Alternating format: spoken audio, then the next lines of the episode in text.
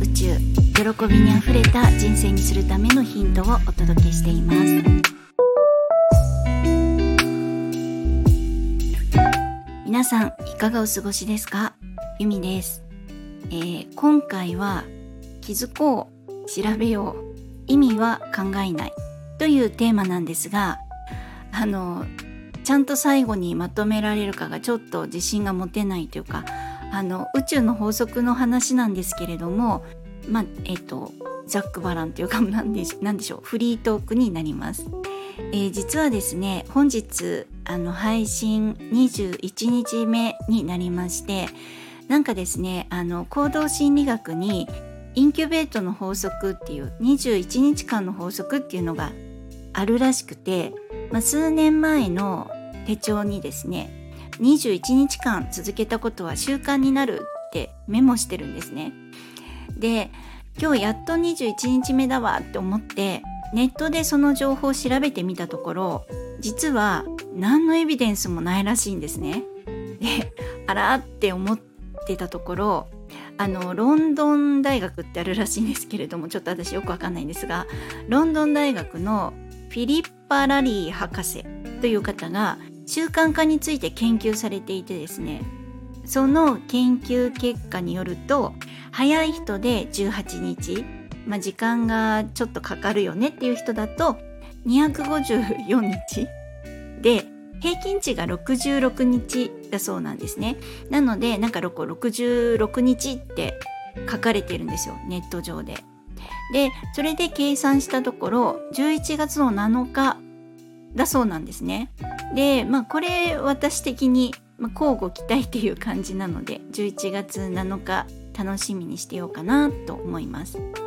まあいずれにしてもですね66日は最低でも続けてるわっていうのを宇宙に投げておけば現実化するのでこれは大丈夫でしょうと思っています。で、えーと、ここまでの話はですね今日祝21日目っていうことだったんですけどテーマとは何の関係もないです。はいすみませんでした。では改めましてまず気づく気づこうですね。でこれはいろんなことをこうさらって流してしまうのはもったいないですよっていうことなんですね。でどこにどんなキーワードきっかけがあるかわからないのでなんかこうもう少し欲張って言うとですねどこに宝物が潜んでいるかわかんないっていう感じなんです。なんか全部たまたまでしょとか思ってないですかっていうことなんですね。でこれは私が本当になんかこう全てたまたまでしょとかよくあることでしょとか大したことないしそっかなとかって言っていろんな人になんかすごくないとかって言われたことをまあ、スルーしてきてしまっていたんですね、まあ、過去ほとんどずっとですね。であの、まあ、そういうことがないように本当にこう注視ですね、えーと、注目して目とか気を配っていただきたいなってそして見ていただきたいなって思うんですね。でまたまたあの例えは私なんですけれどもまあ会社もいいとこだったんですよすごく。で人間関係もすごくよし仕事内容も問題なし。だけど通勤電車が嫌すぎて具合が悪くなる。人混み嫌い。もう辛いよ辛いよって毎日辛かったんですね。でその辛いの本当に何年も頑張ってたんですでもうもちろんなんですがあのでも他の人だって頑張ってるしもっと遠いとこから通勤してる人だっているしってやっぱり思いますよね。甘えじゃないのとかなんか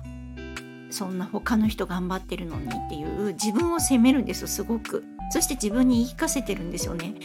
他の人だって頑張ってるよって。でも今思ったらそんな思考いるって感じなんですよ。そんなに他の人と比べて自分のこと責めなくてもいいじゃんっていう感じなんですよね。まあ今はよく頑張ったね私って思ってます。でまあそのままその会社にいる予定だったんですけれどもその半年前ぐらいにあの友達と食事して家に遊びに行った時に週に12回は在宅なんだよねってパソコン2台置いて仕事してるよっていう、まあ、風景というか環境を見たんですね。でその時になるほど在宅っていいねっていう話をしたんです。でこれをちゃんと自分でキャッチしてたみたいなんですよね。でもう具合悪いよって思ってた時に今までって一度も在宅の求人なんて探したことないんですけれどももう在宅でちょっと探してみたんですよね。そしたらえっ、ー、とまあ転職ができたんです。でその時はその頃はそんなに明確には意識してなかったんですよね。で当たり前みたいにいつもの通りに「いやたまたまですよ」って言ってたんですけれども学びの先生に「ちゃんと欲しいものキャッチしてるじゃないですか」って言われて気づいたんですよね。なるほどって思ったんです。でそれから毎日 あの生きてる中でですね目にしたりとか耳に入ったりしたもので気になることはスマホのメモに入力したりとか私あのノートえっ、ー、と大きい、まあ、普通の、えーと、スケジュール帳っていうかそのノートとあとちっちゃいメモ帳を持ってるんですねすぐに適当な汚い字でバッて書けるノートですね。でそれに書き取っておいたりとかあとはスマホのブラウザで検索してその検索結果の画面のタブをそのまま閉じないようにしてます。で後で調べたりとかメモったりするんですね。であの人間ってあの以前もお伝えしたと思うんですが1日に6万ぐらいものを思考してるそうなんです。脳みそがブワって働いてるみたいなんですね。で基本的には思考したものっていうのは、まあ、過去の情報なので脳みそのどこかの引き出しに入っているそうなんです。で、えー、すぐにその記憶とかその引き出しが開かないのはちゃんと仕分けができてなかったりとかラベルがちゃんと貼られてなかったりとか、まあ、膨大な量なのでいつも開いて大変なことにならないようにとか、まあ、いろんなことが言われたりしてます。でえーとまあ、でもこれ本当ですよって なんか威張って胸を張って言えるものがあるんですけれども別に威張らなくてもいいと思うんですけどあの私小学校の時にですね一人でお留守番してたんですね。でその時にお腹が空いたからインスタントラーメン作ろうって思ったんです。あの雪平鍋で。でこうインスタントラーメン作ってる時にあのパジャマに火が燃え移っちゃったんですよ。こう左側の、えーと、パジャマの生地に。ブワーって。で子供の頃だったので炎がむちゃくちゃ大きく見えたんですけど、まあ、子供サイズの頭ぐらいなので、まあ、そこまで大きくはないと思うんですけどすっごい青い日でうわーどうしようって冷えって思ったんですね。でそれがもう当時パイル地のあのタオル地みたいな河川のパジャマ着てたので もうすっごい青い日がブオーってなっていやーって思ったんですけどその時にですねあのババババババっていろんな映像がブワーって湧いてきたんですね。でいわゆる走馬灯のようにってやつなんですよ。でなんだこれって思ってる間にあ濡れた付近付近と思って濡れた付近で火を叩いて消し止めることができたんですね。で小学生ですよで自分にその知恵があったというわけではないと思うんですね。今は知恵としてなんか私あの海外ドラマの「シカゴファイヤー」とか好きなのでパンパンパンパン叩いて消してるんですけど今はそういう知恵がありますけど小学生なので知恵があったんではないと思うんですね。多分あのただの小さい小学生だったので、まあ、要するにですねその走馬灯のような情報が火を消すための濡れた付近で叩くっていうことを知らせてくれたんだと思うんですよ。ババババババっていろいろ読みあの起こさせて。で死ぬ間際に走馬灯を見るっていうよりも死にそうになってる時に死なないための情報を頭が片っ端から引き出しブワーって開きまくるっていう感じだと思うんですね。まあ本当に人間ってよくできてるなと思います。もうこれ本当にリアルな話です。なのであちょっとまた話がそれてしまったんですけどなのでいろんな情報ってちゃんと自分の中に留めてるみたいなんですね。ただその良い情報をちゃんと意味あるものとして受け取ってるかっていうところだと思うんです。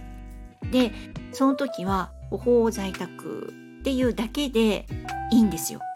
でそしたらなんか電車が辛くて辛くてもう涙出そうで頭痛いよってそんな仕事あるのかなって転職サイトを眺めたりするんですね。なのでどんなきっかけがあるかわかんないです。ほほーでいいので一旦受け止めてみましょう。情報を受け取ってみましょうっていうことです。であの先ほどのですねあの21日間のあのインキューベートの法則っていうものなんですけれども調べてみると根拠がなかった。でもそれをそのまま良い情報として受け取って取り入れることもできるしもうなんだよガセじゃんって言ってがっかりすることもあると思うんですね。でこのがっかりをもちろん選択することもできますし選択される方もいらっしゃると思うんです。でも私がずっとお伝えしてることこれからも伝えていきたいなって思ってることは